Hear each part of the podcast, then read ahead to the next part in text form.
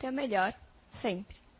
Em tua caminhada terrena, busca cada dia ser severo consigo mesmo e brando com a falha alheia.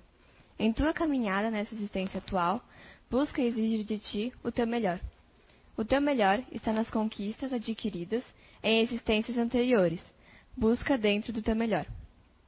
O teu melhor cria o aprendizado moral. O teu melhor busca o melhor das pessoas. O teu melhor atrai o melhor nas coisas e nos tantos que se afinizarão com o teu melhor. Melhorando hoje o que ainda não é teu melhor, amanhã, maior e melhor, será o teu melhor. Melhor agora, age melhorando e avançando cada dia em teu plano evolutivo, em teu grupo familiar ou grupo de trabalho, ou de crescimento espiritual. Teu melhor melhorando, melhora o planeta. E, melhora, e o planeta melhorando, melhora o teu melhor, e melhora o melhor dos que melhorarem. O que é melhor?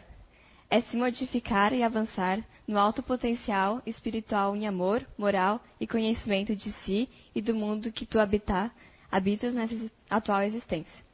Teu melhor, teu melhor é o desejo do Pai, do cosmo, da evolução universal. Melhor hoje, melhor amanhã, melhorando sempre teu melhor. Hamed, psicografia recebida pelo médium Zé Araújo na reunião mediúnica do Recanto do Saber, em 11 de dezembro de 2016. Boa tarde. Sejam bem-vindos. Essa leitura aqui, ela falou em muito da palavra melhorar. E aqui diz assim, ó, o teu melhor cria o aprendizado moral. O teu melhor busca o melhor das pessoas.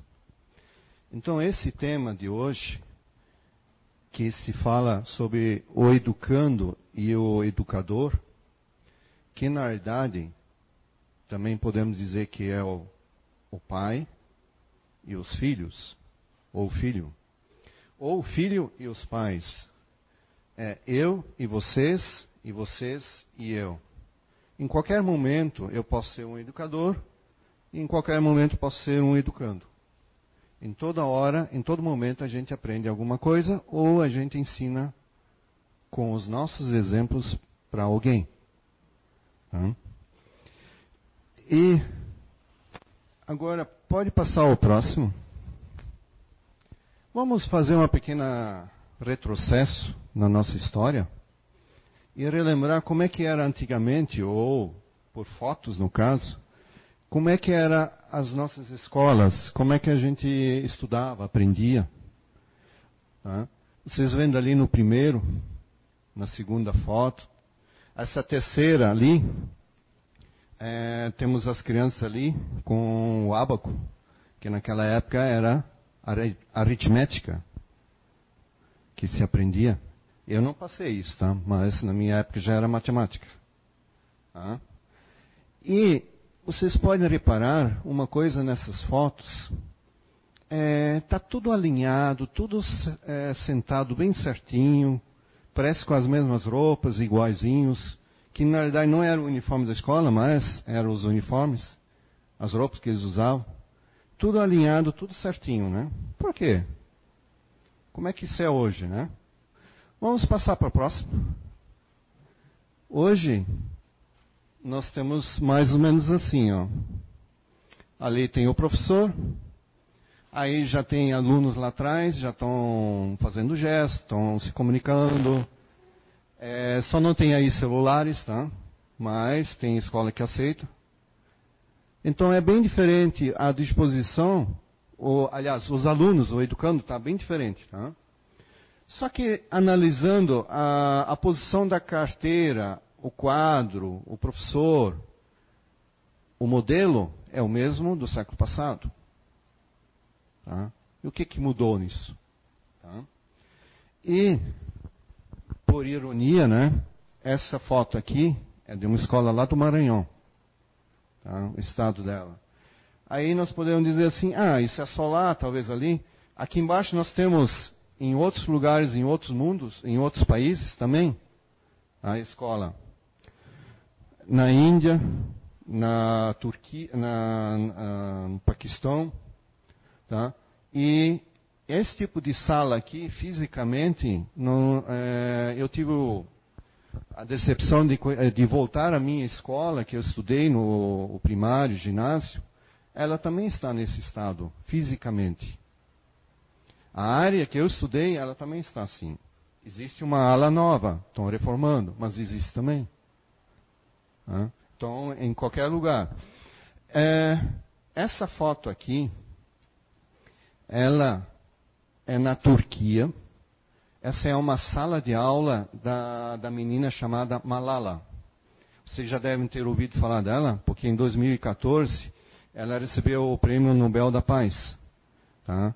Porque em 2012 a escola dela ela foi é, atingida pelo Talibã e foram mortas algumas crianças para que as mulheres lá não podem ter estudo não pode ir na escola. Então, naquela época, tinha 750 escolas naquele país, das quais 422 eram só para as meninas, sexo feminino. E essas 422 escolas, o Talibã deu um jeito de acabar com elas. Para que essas mulheres não fossem, estudassem e criassem, talvez, problema para eles. Porque o ser humano, com educação, com conhecimento, ele altera tudo. Ele não é mais dominado. Ele não é mais guiado. Tá? Pode passar para o próximo. Agora, nós temos aqui um outro ambiente, bem diferente. Tá? Que já é uma nova escola. Tá? Isso aqui é no Brasil, tá? um novo conceito de escola. Inclusive, nessa escola, eles tiveram que remodelar todo o, o, o método de ensino dos professores, porque eles tiveram que se adaptar a novas, a nova teoria. Porque não, é, aqui no caso parece ser uma sala, mas é um saguão enorme, onde todos os alunos estudam. Tá? E eles formam grupos de seis, de seis e seis e, que na realidade dá 18 alunos, tá? E aí tem um professor para esses 18 alunos. E, o, e quem ensina é o próprio aluno que busca o aprendizado com tecnologia. Todos eles têm notebook ou netbook. Tá? E o professor, ele é somente o conselheiro e acompanha a, as atividades desses alunos. Tá? E esse projeto educacional, ele se chama GENTE, que quer dizer Ginásio Experimental de Novas Tecnologias na Educação. Tá? E aí eu fui procurar onde é que fica essa escola, tá? Ela fica numa escola municipal, foi feito por um prefeito da cidade, na Rocinha do Rio de Janeiro. Tá? Fica na Rocinha. Assim deveria ter mais lugares isso. Tá?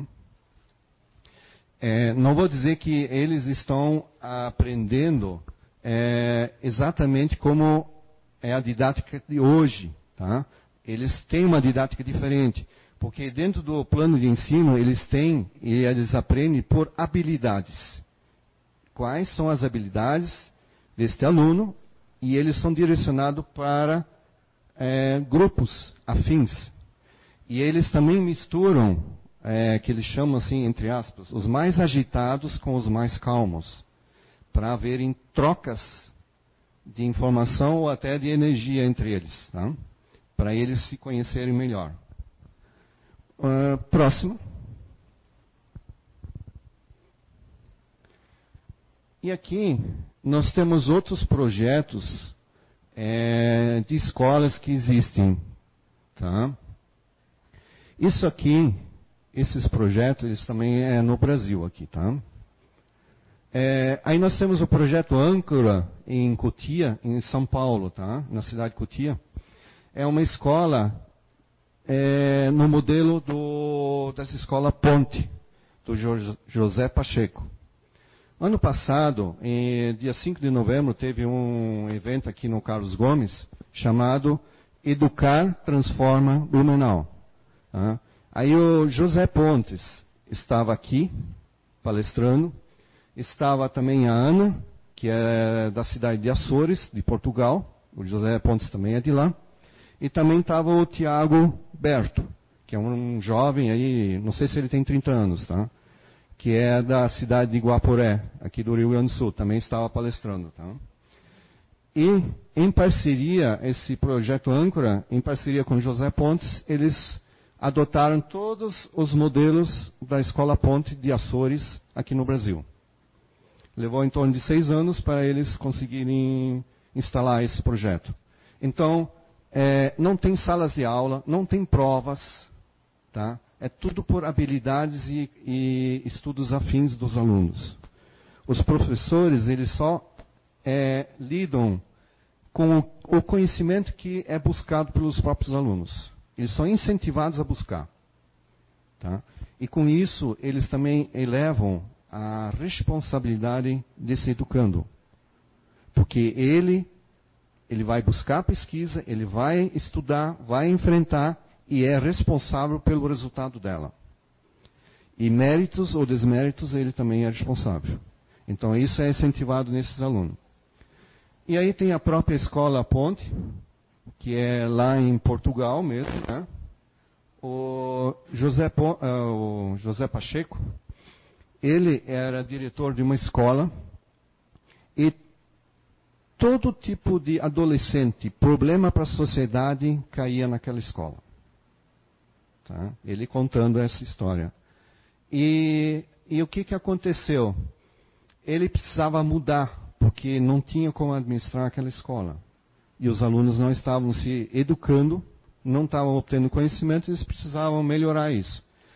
E aí ele disse que tinha um aluno que era o chefe, vamos supor, do, dos adolescentes, que comandava e desmandava todo mundo, né?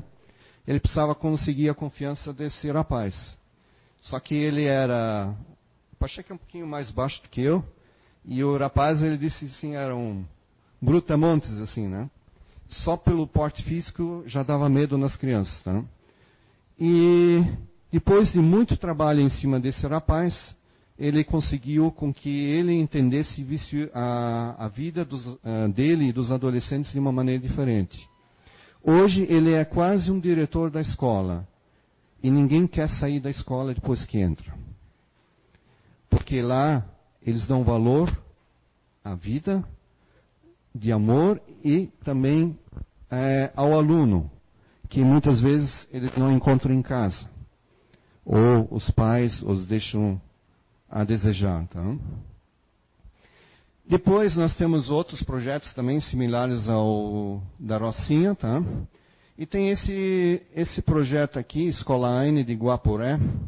Ano, final do ano passado, eu e a Vanderlei, nós tivemos a oportunidade de visitar essa escola lá que hoje, na verdade, ela está bem no projeto mesmo, no papel.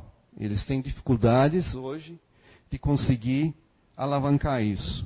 O terreno eles têm, a prefeitura cedeu, e eles estão fazendo aos poucos só com doações.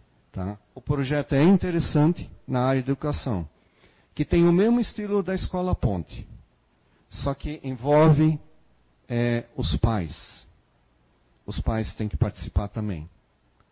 Uma vez por semana, o pai ou a mãe, eles têm que, eles são voluntários dentro da escola. Eles têm que participar no estudo dos alunos. Para eles entenderem também o lado, do, no caso do professor, do educando, tá? de como agir com isso.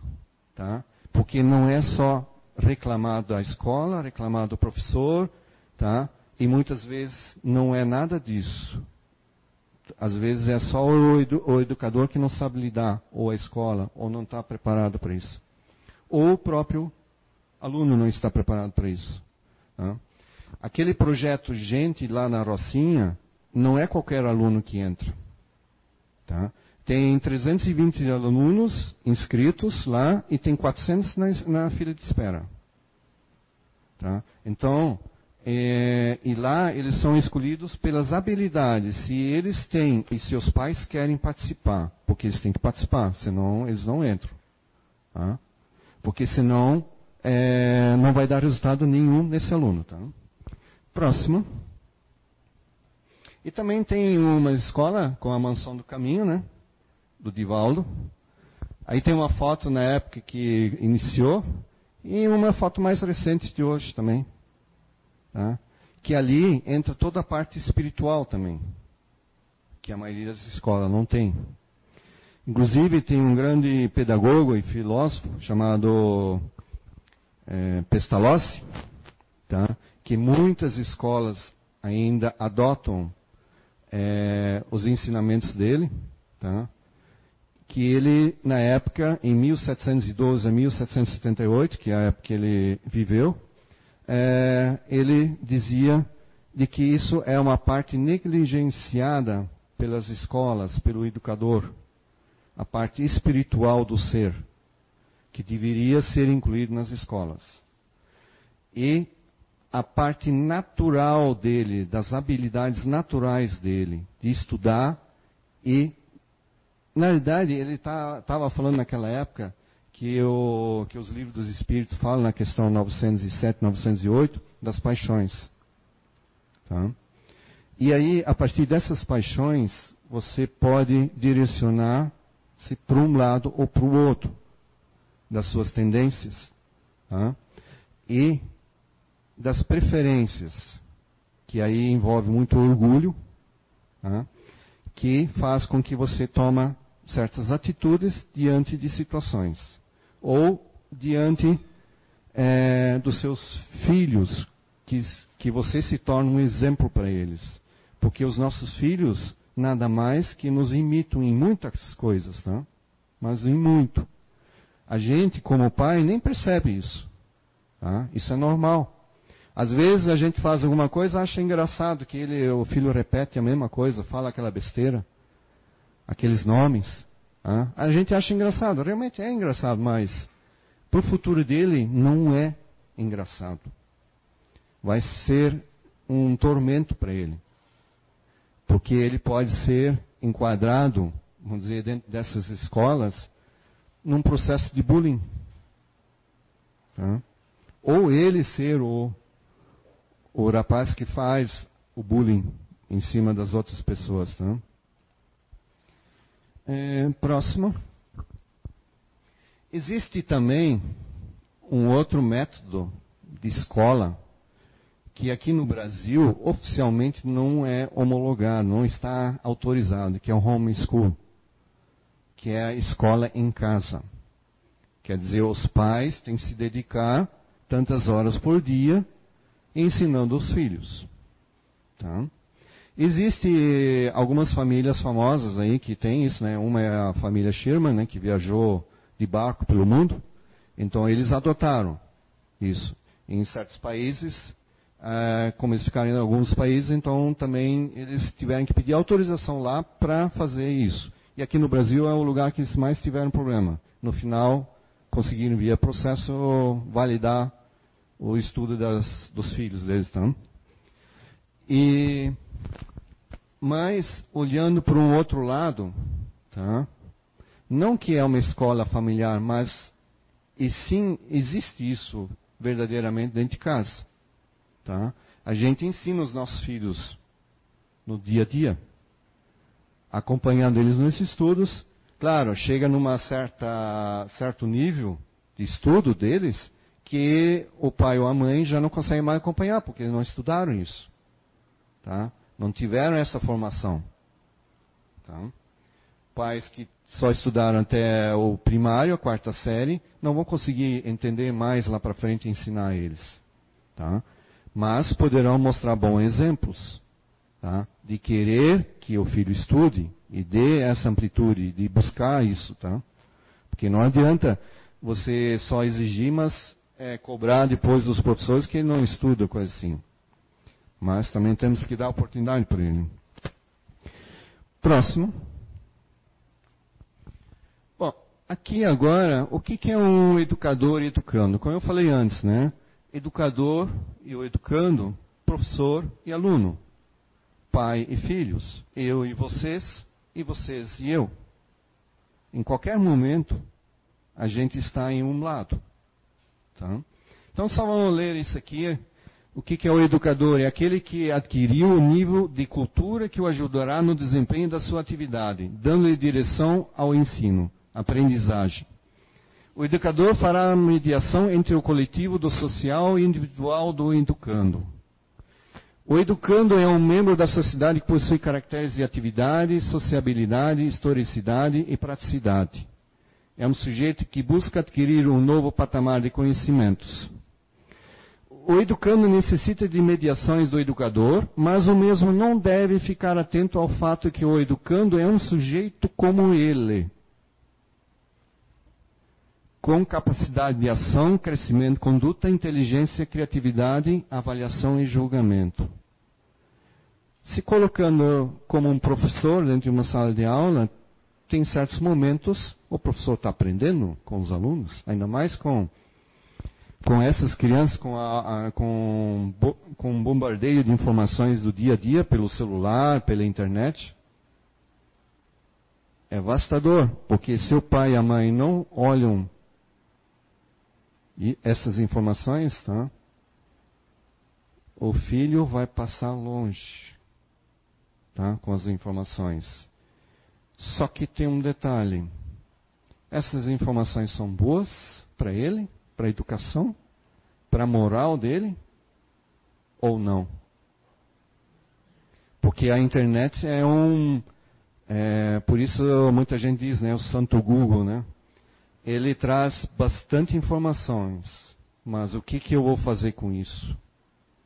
Aí determina a moral da pessoa, da criança. E ainda mais as crianças de hoje, elas vêm. É, é, vamos supor assim, é, são bem, vamos dizer, santas, vamos dizer, sem maldade. Tá? Porque a maldade elas aprendem no dia a dia. Com os efeitos do, dos amiguinhos e dos outros, das outras pessoas que, ela, que elas fazem com que elas agem em cima delas. Tá? Então é ali que elas aprendem isso. Tá? Aqui diz o seguinte, que o educando é um membro da sociedade e sociabiliza sociabilidade e historicidade. Tá? Tem um filósofo chamado Rousseau, é, Jean-Jacques Rousseau, tá? ele dizia tá, que a sociedade ela corrompe o indivíduo. Tá? Mas por que, que ela corrompe o indivíduo? Porque a sociedade ela faz leis. Tá? E essas leis é feito por pessoas, tá? que já é um educador ou um educando. Tá? Só que quando fazem essas leis, essas leis elas são feitas baseadas principalmente na sua paixão, tá? por seu interesse ou interesse de uma coletividade, mas não em todos. Mas não quer dizer que todas as leis sejam assim, tá? Muitas leis são feitas para ajudar certas pessoas só, ou certas entidades. Mas por que é isso? É por causa das paixões dele, do orgulho. Porque essa paixão desse ser, ele se arrasta para esse lado. Tá? Então a criança, ela começa a aprender as virtudes tá? ela também se direciona para um lado. Isso também acontece com nós, no dia a dia. De todas as atividades que a gente encontra na vida, as adversidades, tá? a gente vai para um lado, vai para o outro lado. Dependendo da nossa paixão. Quer dizer, o meu sentimento sobre aquela situação, aquela ira, aquela. É, aquele egoísmo, ah, eu não quero isso para mim. Que o outro se vire. Tá? Essa paixão de não se colocar no lugar do outro. Tá? Carl Roger, ele diz que para você fazer, no caso de uma terapia, no caso do seu cliente, é, para você ter um bom efeito numa terapia ou numa educação, tá? Você tem que ter três princípios: a congruência, a empatia e o respeito. Tá? A congruência, eu posso citar um exemplo assim. Se vocês escutarem uma notícia aí no meio de comunicação, e essa notícia é dada, mas você sente que essa pessoa que está dando essa notícia, não, ela não dá confiança da veracidade dessa notícia. Que você sente que não é verdadeiro, tem algo errado naquilo. Então, concorrência, você tem que ser convincente, você tem que ter certeza daquilo que você está fazendo e falando para essa, pessoa. Ou para essa pessoa que está na terapia, ou essa pessoa que seria o teu educando, teu filho, o aluno. Tá? Empatia seria eu me colocar naquela situação que ele se encontra. Porque ele pode apresentar, o nosso filho pode apresentar um grande problema. Isso é um, é um problema muito grande. Mas para nós, como pai e mãe, é fácil de resolver. Uma palavra, uma frase basta para resolver a questão. Só que ele não consegue entender. E por que não consegue entender? Porque ele não teve essa experiência. Ele não passou por isso. O pai e a mãe já passaram por isso. E o filho não. Tá? Então, tem que ter toda essa empatia de se colocar no lugar dele, voltar lá atrás, quando você também passou por essa situação similar, para poder explicar isso para ele. Então aí vem todo tipo de terapia, que é terapia de pai e mãe. Tá? Explicar, reexplicar, fazer entender esse filho. E respeito é o teu exemplo. O que você diz, você deve fazer. Agora, se você diz uma coisa para o teu filho e tu não consegue cumprir, então não diga. Porque a primeira hora, na primeira oportunidade, ele vai usar isso contra você. Ou você não faz. Então eu posso fazer. Tá? Então essa a linha é, de Kauroj. Assim também, é, para os terapeutas, às vezes, aqui também na casa tem conversas fraternas. Então, essas pessoas também, a maioria já passou por grandes aflições na vida. Porque muitas pessoas vêm para a casa espírita procurando socorro. Muitos vêm para, alguns vêm para conhecimento. Outros porque se sentem bem numa casa e não se sentem bem numa outra. Mas elas procuram algo. Porque querem conhecer algo a mais. Tá? Porque algo está pedindo lá dentro para se transformar. Isso precisa ser feito. Ter um novo conhecimento. Tá? Passa o próximo. Ah, Existe essa lei 9.394 da educação aqui no Brasil. Tá? Ela abrange os processos formativos que se desenvolvem na vida familiar, na convivência humana, no trabalho, nas instituições de ensino e pesquisa, nos movimentos sociais e organização da sociedade civil e nas manifestações culturais. A educação escolar deverá vincular-se ao mundo do trabalho e à prática social. Essa lei, ela tem algumas coisas bem boas, mas tem umas que a gente que está aqui estudando, principalmente sobre as paixões e sobre o estudo, principalmente o projeto de identidade aqui dentro dessa casa, tá? A gente sabe que também é, toda a educação tem que envolver a natureza humana de cada um, porque cada um tem a sua natureza e suas tendências. E ainda mais é, o nosso consciente, ele mostra as habilidades e inabilidades de cada um. E o subconsciente busca lá no fundo as coisas guardadas que às vezes a gente nem sabe. E de algum momento isso aflora. Tá?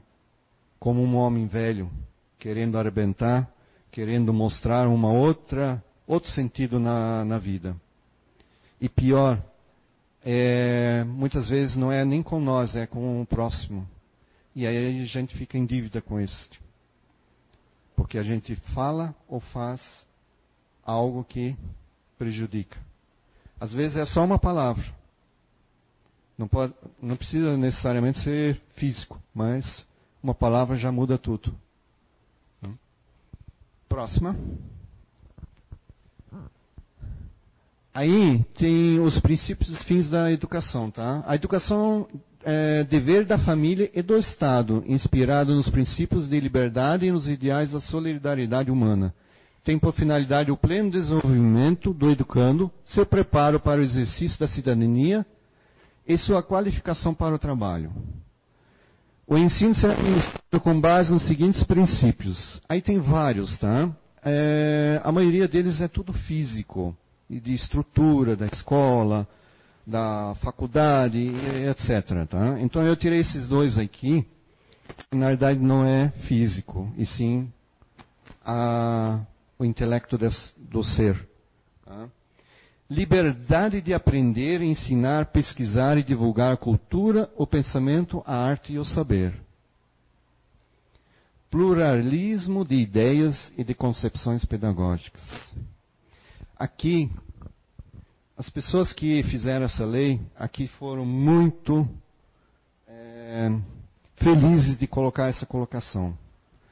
Pluralismo de ideias. Imaginem, vocês já devem ter, ter filhos na escola ou já tiveram. Aí tem a Associação dos Pais, as APPs, né? E quando eles marcam a reunião, aí os pais vão lá, tudo, e muitas vezes é dar só debate, debate e não chega à conclusão. Por quê? Por causa das ideias, porque cada um tem uma ideia e uma visão de ver essa escola, essa educação, e baseado no quê? Na sua paixão do melhor para o seu filho e não para os outros. Porque eu olho pelo meu filho dentro da escola mas não como um todo. Normalmente é assim. Tem poucos que fazem por todos. Tá? Agora, imagine esse pluralismo dentro de uma sala de aula com 30, 40 alunos, onde o professor tem que lidar com essas adversidades. Naquele projeto, gente, só tem 18 no máximo. E lá é diferente. Os alunos buscam conhecimento. Eles são é, encorajados pela tecnologia da informática de buscar conhecimentos. Ah, e o professor só auxilia eles. E na, nas escolas do século passado até hoje, principalmente nas municipais e estaduais, então se busca, tá, se transmite a informação.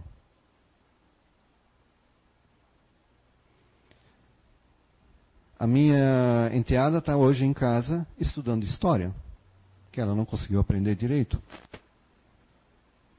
Aí ela questiona: para que, que eu vou usar isso algum dia na minha profissão?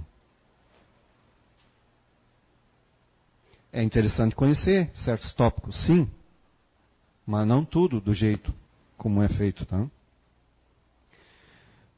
Próximo. Na questão 796 do Livro dos Espíritos, no estado atual da sociedade, a severidade das leis penais não constitui uma necessidade? A resposta dos Espíritos, né? Uma sociedade depravada certamente precisa de leis severas, infelizmente.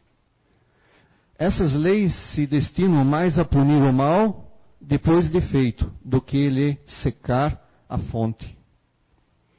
Só a educação poderá reformar os homens, que então não precisarão mais de leis tão rigorosas.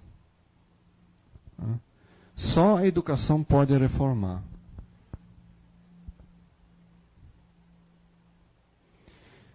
Aí eu pergunto: o que, que a gente busca de conhecimento? Muitas vezes vem é, nas nossas bases, é, quer dizer, nas nossas situações que a gente se encontra no dia a dia, vem uma questão chamada autorreflexo. Quem quiser saber mais sobre isso, tem no livro Você Apura, na página 57 em diante. E nesse livro aqui, Quem Sou Eu, na página 62 em diante, tem um capítulo inteiro falando sobre isso, que faz com que é, a gente tenha ações e atitudes conforme um reflexo que a gente recebe. Uma notícia, uma imagem, uma mensagem, é, ou um jornal que diz alguma coisa que vai acontecer, e automaticamente eu estou me inserindo nesse, nesse meio, fazendo com que eu tome certos cuidados com a minha saúde, segurança e assim por diante. Mas será que isso é, é interessante? Isso é bom? Isso que eu recebi? Vamos supor que fosse uma notícia num jornal. Será que isso é interessante para mim? Será que não é como Cauroj disse, a congruência? Que só é alguém que falou porque quer que vocês entrem no Face e dão as curtidas para alguém ganhar um monte de dinheiro? Ou no YouTube, que é a mesma coisa? Lançam notícias falsas e aí para ganhar milhares e milhares de, de dólares com notícias inventadas e às vezes até colocando em risco é, as pessoas, os sentimentos, os pensamentos. Tá? Aí vem a, vem a questão, a pergunta: o que eu quero fazer com isso? O que isso me traz de bem, de bom, essa notícia? Eu estava assistindo um vídeo de um professor americano dentro de uma sala de aula e ele escreveu no quadro é, uma palavra: assimilação. Assimilação. E ele começou a questionar os alunos: o que, que é, ou qual o significado para eles isso? Assimilar. É eu pegar para mim isso. Então surgiu diversas opiniões. Todas elas foram coerentes para o professor. Até que um momento ele chegou e disse assim: essa assimilação pode ser uma notícia, pode ser um, alguém que falou alguma coisa, tá? Só que essa assimilação me traz um bem-estar, tá? que quer dizer o seguinte: um bem-estar, fashion, beleza, eu quero ficar magro, tá? eu quero ser rico, e assim por diante. Mas para quê? Por que isso? O que, que realmente traz isso de bom? Ficar rico é a mesma coisa que tem umas, uma, umas palavras, umas frases que diz o seguinte, que eles é, tem uma pessoa sempre queria ganhar na, na, na Mega Sena, mas aí o anjo da guarda disse para ele, pelo amor de Deus, mas pelo menos joga uma vez só para tentar ganhar. Então, e assim, quantas coisas que a gente faz por causa dessa assimilação, desse reflexo que acontece com a gente de ter atitudes bem distintas e diferentes dentro daquilo que seria normal para a gente agir. Né? E com isso, a gente fica em débito, porque a gente começa a, a prejudicar os nossos filhos, quem está mais próximos e assim por diante. Tá? Seria bom Nesse tempo atrás, eu já escutei várias vezes isso. É, alguém me disse assim, Lothar, tá? é, as pessoas precisam dever para você e nunca você para elas. Isso em trabalho, isso em, na moral, isso na, nas atitudes. Tá?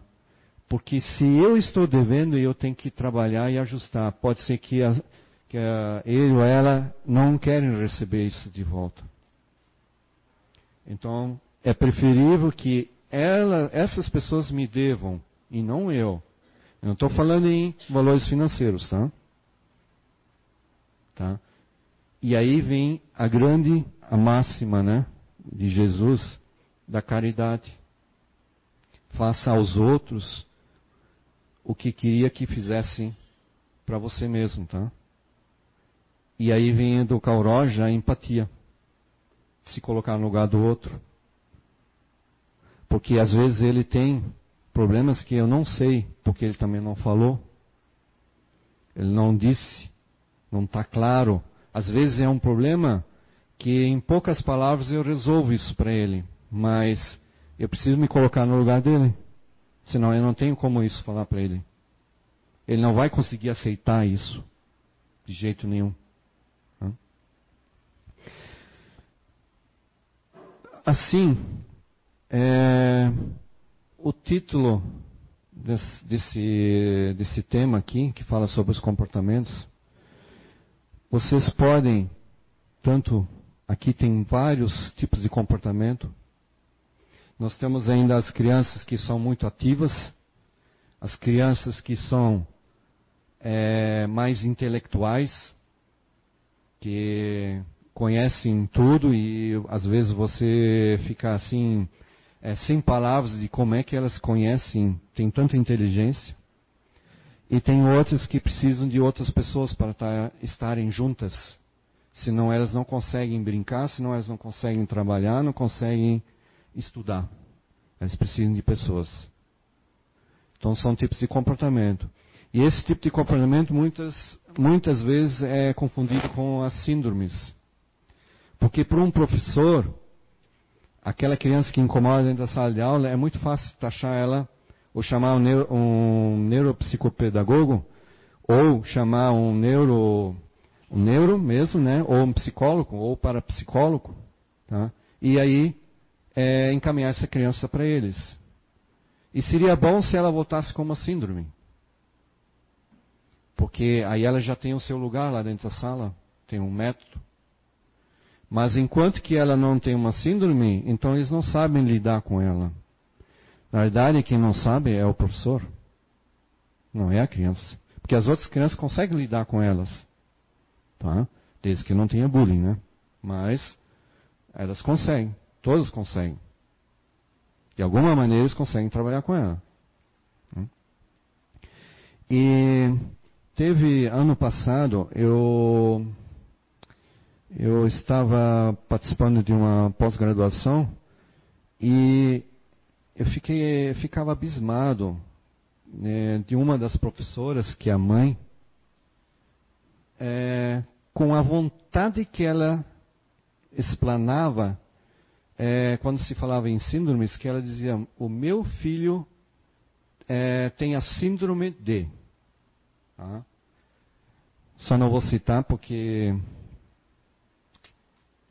é, são não, é, a, a criança, né?